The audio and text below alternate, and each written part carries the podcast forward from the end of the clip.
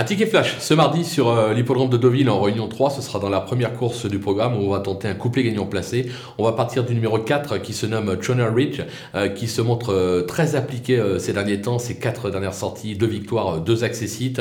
Stéphane Pasquier s'étant tiré la quintessence, il s'est déjà imposé dans cette catégorie, je pense qu'il peut tout simplement doubler la mise. On va lui opposer le numéro 5, Asterella, qui elle débute dans les handicaps, qui a montré des moyens depuis ses débuts, l'engagement est plutôt favorable, un bon numéro dans les stalles, ce qui devrait lui permettre de venir titiller euh, notre euh, favorite. Je pense qu'on peut tenter le couplet gagnant placé des deux.